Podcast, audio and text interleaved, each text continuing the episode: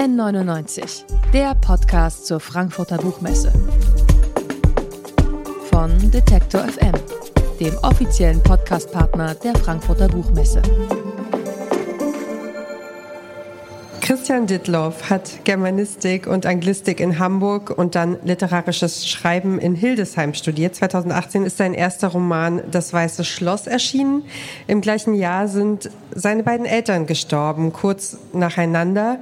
Und Christian Dittloff hat ein neues Buch geschrieben, Nie mehr Zeit, ist dann eine Auseinandersetzung mit der Trauer, mit dem Tod ähm, mit schönen, aber auch schmerzhaften Erinnerungen und er rekonstruiert das Leben und den Tod seiner Mutter und seines Vaters und nähert sich damit natürlich auch dem Tabuthema Tod. Und darüber spreche ich jetzt hier bei N99 live auf der Frankfurter Buchmesse. Ja, erstmal hallo, herzlich willkommen. Ja, hallo, ich freue mich äh, über die Einladung. Danke, dass ich hier sein darf. Vielen Dank. Nie mehr Zeit. Dieses Buch, wir haben uns aufs Du geeinigt, setzt deinen Eltern genau. ein Denkmal. An einer Stelle im Roman äh, schreibst du von dem Gefühl, dass du mit Worten nicht an die Erinnerung herankommen kannst. Wie hast du es geschafft, die richtige Textform zu finden für das Thema oder für die Geschichte? Ja, ich habe mich tatsächlich gefragt, was für einen äh, Text kann ich schreiben. Ich habe, äh, es, der, Roman beginnt, also der autobiografische Roman äh, beginnt quasi als Roman eine Kennenlerngeschichte meiner Eltern, die dann aber zerfällt, weil klar wird, mit der Fiktion komme ich eigentlich nicht heran, denn Erinnerungen und auch wirklich reale Personen und auch Gefühle wie Tod und Trauer lassen sich schlecht in Narration bändigen und bannen. Also sozusagen das Narrationskorsett ist zu eng für meine Eltern jetzt äh, konkret, aber auch für so etwas wie Trauer. Und deswegen habe ich eigentlich so ein, eine Textform gewählt, die jetzt natürlich, wie es momentan alles heißt, Autofiktion ist, also ein Schreiben vom Ich, das schon fiktionale Elemente bedient, aber halt wahr ist. Aber sagen, was genau Wahrheit bedeutet, ist halt auch so eine Frage. Ist das so eine, so eine Grenze für dich? Für mich ist das so, ich kann das ganz schwer trennen, den Autor, die, die Person, die mir jetzt gegenüber sitzt und den, der da im Buch erzählt. Ja, musst du auch gar nicht trennen. Also ich war mal bei einer Lesung von Sheila Heti, die dieses tolle Buch äh, Mutterschaft geschrieben hat. Und da hat sie gesagt auf der Bühne, und das ist auch Autofiktion, ne? Und da hat sie gesagt auf der Bühne, the eye in the text is close to me, but not me. Und dieses äh, nah an mir dran, aber doch nicht ganz ich, das würde ich für mich auch beanspruchen. Mhm. Aber ich mache eigentlich keine Trennung dazwischen. Und als ich eben meinte, es mit der Wahrheit ist so eine Sache, da meinte ich mit, dass sagen manchmal musste ich so kleine Lügen oder Unwahrheiten einbauen, um die Wahrheit zu erzählen, weil wenn man es sozusagen ich kann sozusagen meinen Vater leichter daran beschreiben, dass ich behaupte, er hätte so ein kleines Schränkchen gehabt, also 1969, in dem noch die Rechnung original drin ist, um anzuzeigen, okay, er ist ein ordentlicher Typ, der Acht gibt auf seine Sachen, auch aus einer bestimmten Generation vielleicht stammt und ähm, dieses Schränkchen hat es nicht direkt gegeben, aber ich kann darüber was anderes erzählen sozusagen. Also, ah, okay. Und wir hatten gerade im Vorgespräch besprochen, du hast eine ganz spezielle Textform gefunden für eine Beschreibung von Tod oder Vermissen von auch von Liebe den Toten gegenüber. Wie sieht es aus? Ja, genau. Ich habe zum Beispiel eine, ähm, um meine Eltern als wie so Figuren zu begreifen, habe ich auch überlegt, okay, was gehört eigentlich alles zu denen? Und ähm, daraus ist eine Liste entstanden. Das ist eigentlich wie so eine Sammlung an Eigenschaften. Und daraus lese ich jetzt mal kurz einen Ausschnitt von etwa zwei Minuten. Hm. Vater faktisch betrachtet. Jetzt wollen es alle wissen. Seitdem mein Vater gestorben ist, werde ich häufig gefragt, wie er war. Als er noch lebte, fragte mich das niemand. Als sei sein Leben eine Glühbirne, die erst mit dem Tod in ihre Fassung geschraubt werden und leuchten kann. Deshalb habe ich eine Liste mit Eigenschaften erstellt, die ihn beschreiben. Mein Vater war lieb. Mein Vater war vorsichtig. Mein Vater hieß Hans-Jürgen. Mein Vater lud alle dazu ein, ihn Hansi zu nennen, aber nur, wenn seine Frau nicht dabei war. Mein Vater war einfach. Mein Vater liebte Fußball. Mein Vater liebte mich. Mein Vater war stolz, wenn ich etwas erreichte, das er verstand. Mein Vater war stolz, wenn ich etwas erreichte, das er nicht verstand. Mein Vater liebte meine Mutter. Mein Vater war traurig darüber, dass es meiner Mutter oft schlecht ging. Mein Vater hat den Gartenzaun jedes Jahr gestrichen. Mein Vater hat das jährliche Streichen des Zaunes als Versteck genutzt. Mein Vater verdrehte alle italienischen Nudelnamen, um meine Mutter zu ärgern.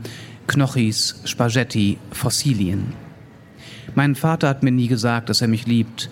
Jedenfalls kann ich mich nicht daran erinnern. Mein Vater hat all die Prospekte über fünf Jahre in einem Ringordner archiviert und konnte voraussagen, wann der nächste Laptop oder die nächste Gartenschere im Angebot sein würde, auf zwei Kalenderwochen genau. Mein Vater mochte lachsfarbene Rosen. Mein Vater ist in einem Ruheforst beerdigt, auf einer kleinen Plakette, angebracht auf einem liegenden, aufgesägten Baumstamm steht Hansi Dittloff. Man lernt die schon ganz gut kennen, ne? ja, genau. Die Liste ist natürlich noch viel länger. Es ist nur ein Ausschnitt und auch in echt hat die äh, Liste noch viel mehr Punkte, als jetzt im Buch gelandet sind. Mhm. Ähm, ich habe äh, einen Podcast mit dir gehört. Du hast auch erzählt, dass du ganz viele Trauerbücher gelesen hast. Und du kommst auch im Buch immer wieder auf andere Autorinnen zu sprechen, Autorinnen und Autoren, ähm, die sich mit dem Tod der Eltern befasst haben. Also John Didion und äh, Peter Handke, Roland Barthes. Und äh, kann man dieses Thema überhaupt neu erzählen oder muss man das eigentlich? Ja, also ich glaube, dass ähm, natürlich eint der Tod uns alle und auch der Tod der Eltern eint uns äh, zum früheren oder späteren Zeitpunkt. Und diese Geschichte wird oft erzählt, der Tod der eigenen Eltern, aber Trauer ist ein individuelles Thema und ich glaube, dass es da eine Vielzahl von Erzählungen geben kann. Ich selbst habe 20, 30 Bücher äh, gelesen. Ähm, nach dem Tod meiner Eltern wirklich sehr unmittelbar und ich habe mich nicht gelangweilt, sagen wir mal so. Ich habe mich wirklich in ähm, ganz unterschiedlichen Büchern ganz unterschiedlich wiedergefunden. Also erstmal als Leser und dann aber auch ähm, aus den Büchern ganz unterschiedliche Sachen in mein Buch mit rübergenommen. Also mein Buch ist schon ein, ein Buch auch übers Lesen, nicht nur ähm, über den Tod und die Trauer und auch das persönliche Wachstum, sondern vor allen Dingen auch über den Trost des Lesens. Und deswegen zieht es auch viele äh, Texte wirklich mit hinein in, mein, in meinen Text. Und es fängt zum Beispiel beim Untertitel an, ähm, das Jahr des Abschieds von meinen Eltern, das dann so eine Mischung ist aus ähm, das Jahr magischen Denkens von Joan Didion und Abschied von den Eltern von Peter Weiß. Und äh, das ist eine Technik, die ich jetzt auch viel im Buch verwende, also das, dies wirklich reinzuholen. Und das ist vielleicht etwas, was seltener bisher passiert ist. Ähm, aber ich glaube, dadurch, dass Trauer so ein individuelles Gefühl ist, ähm, lohnt es sich auch, es öfter zu erzählen. Also hat das Lesen oder viel Lesen dazu beim Verarbeiten geholfen, aber auch beim, beim Schreiben und bei, im Grunde bei, bei dem ganzen Prozess? Ja, es hat vieles angeschoben, auf mhm. alle Fälle, das Lesen für mich. Okay. Ähm, der Gedanke an den Tod der eigenen Eltern ist natürlich was, was viele Menschen berührt oder ne, wo wir nervös werden vielleicht auch. Ich kann mir vorstellen, dass auch dieser Text, äh, dieses Buch sehr emotional aufgenommen wird von den Menschen, die es lesen. Ähm, kannst du ein bisschen was sagen über die Reaktionen, die du bekommen hast? Ja, das ist tatsächlich krass für mich, also weil ähm, ich schon in den ersten Tagen der Veröffentlichung eigentlich wirklich sehr viel mehr ganz persönliches Feedback bekommen habe äh, zu meinem zweiten Buch als äh, zu meinem ersten Buch. Und das liegt natürlich an dem persönlichen Thema und auch an dem sehr persönlichen Zugriff, dass ich hier autobiografisch über den Tod meiner Eltern schreibe. Und ähm, die Zuschriften sind dann manchmal, also es ist viel über Instagram, ne? Also äh, die Zuschriften sind dann manchmal, dass Leute einfach ihre Geschichte erzählen wollen oder mir sagen, warum sie das Buch vielleicht sehr berührt hat oder dass sie sich sehr gut äh, wiedererkennen konnten, auch in ihrem Trauerverlauf oder auch sowas ganz Konkretes. Mein Vater ist vor zwei Wochen gestorben, ich fahre jetzt zu seiner Beerdigung und lese dein Buch. Und dann bin ich da schon ziemlich eng dabei. Und das ähm, finde ich natürlich toll auf der einen Seite und trotzdem ist es auch eine Verantwortung, ähm, die ich dann ja auch habe. Und ich habe äh, so für mich entschieden, ich ähm, bin jetzt kein Seelsorger und auch kein Freund. Ich bleibe schon in der Rolle des Autors und wünsche aber immer von Herzen wirklich alles Gute. Ich bin, fühle mich auch sehr involviert, aber mhm. versuche jetzt nicht ganz tief reinzugehen. Aber das, ähm, es bedeutet mir viel auf alle Fälle. Mhm.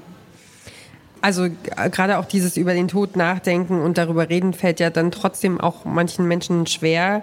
Hast du auch was äh, beim Schreiben oder in diesen Gesprächen oder in diesen, durch diese Nachrichten auch was über den gesellschaftlichen Umgang mit Sterben und Tod gelernt oder?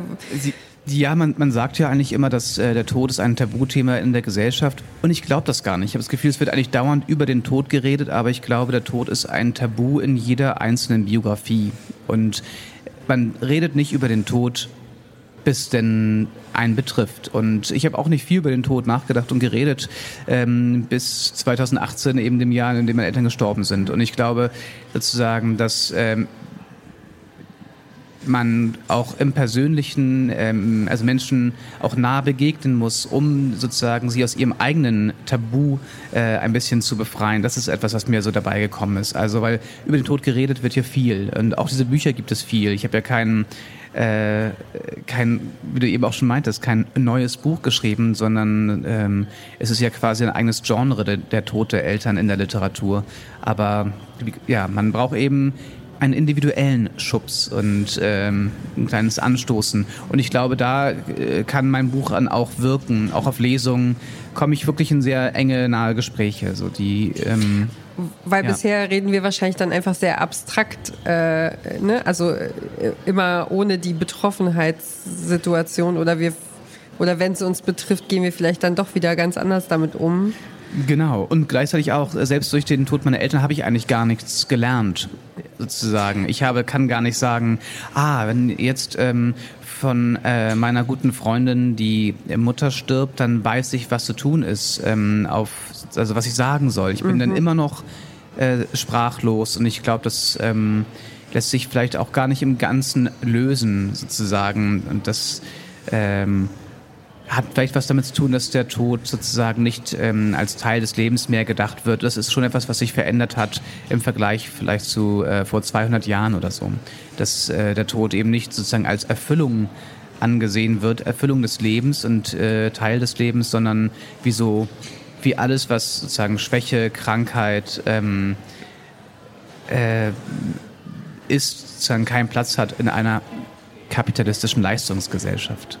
Wobei das ähm, dieses ähm, von, von, Tod, dieses ähm, nicht greifbare, ist ja irgendwie genauso wenig greifbar wie die Magie des Lebensanfangs. Wer kommt da? Wie? Äh, also ich finde, das kann man beides irgendwie gar nicht gar nicht sofort verarbeiten. Ja, es, wir haben da ja auch sehr stumme Zeugen sozusagen. Also äh, an die Geburt, ähm, die Menschen können halt noch nicht sprechen, wenn sie und, mit, und haben auch keine Konzepte von dem, was eigentlich passiert. Und die Toten kann man auch nicht befragen. Also das bleibt deswegen vielleicht auch so schwer zu greifen. Mhm.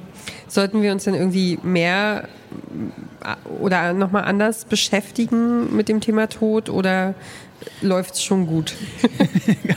naja, ich glaube, das ist auch sehr, sehr äh, unterschiedlich. Aber äh, was mir zum Beispiel sehr geholfen hat, war, dass mein äh, Vater, ähm, der sehr ähm, penible Verwaltungsbeamte, der er war, eine To-Do-Liste im Sterbefall ähm, hinterlassen hat. Und ich wusste dann sozusagen, was faktisch zu tun war. Also, dass, dass äh, nicht auf einer emotionalen Ebene, aber wirklich, ich wusste, okay, ich muss die Versicherung unter der Nummer anrufen und das sagen und solche, solche Dinge. Das war geregelt.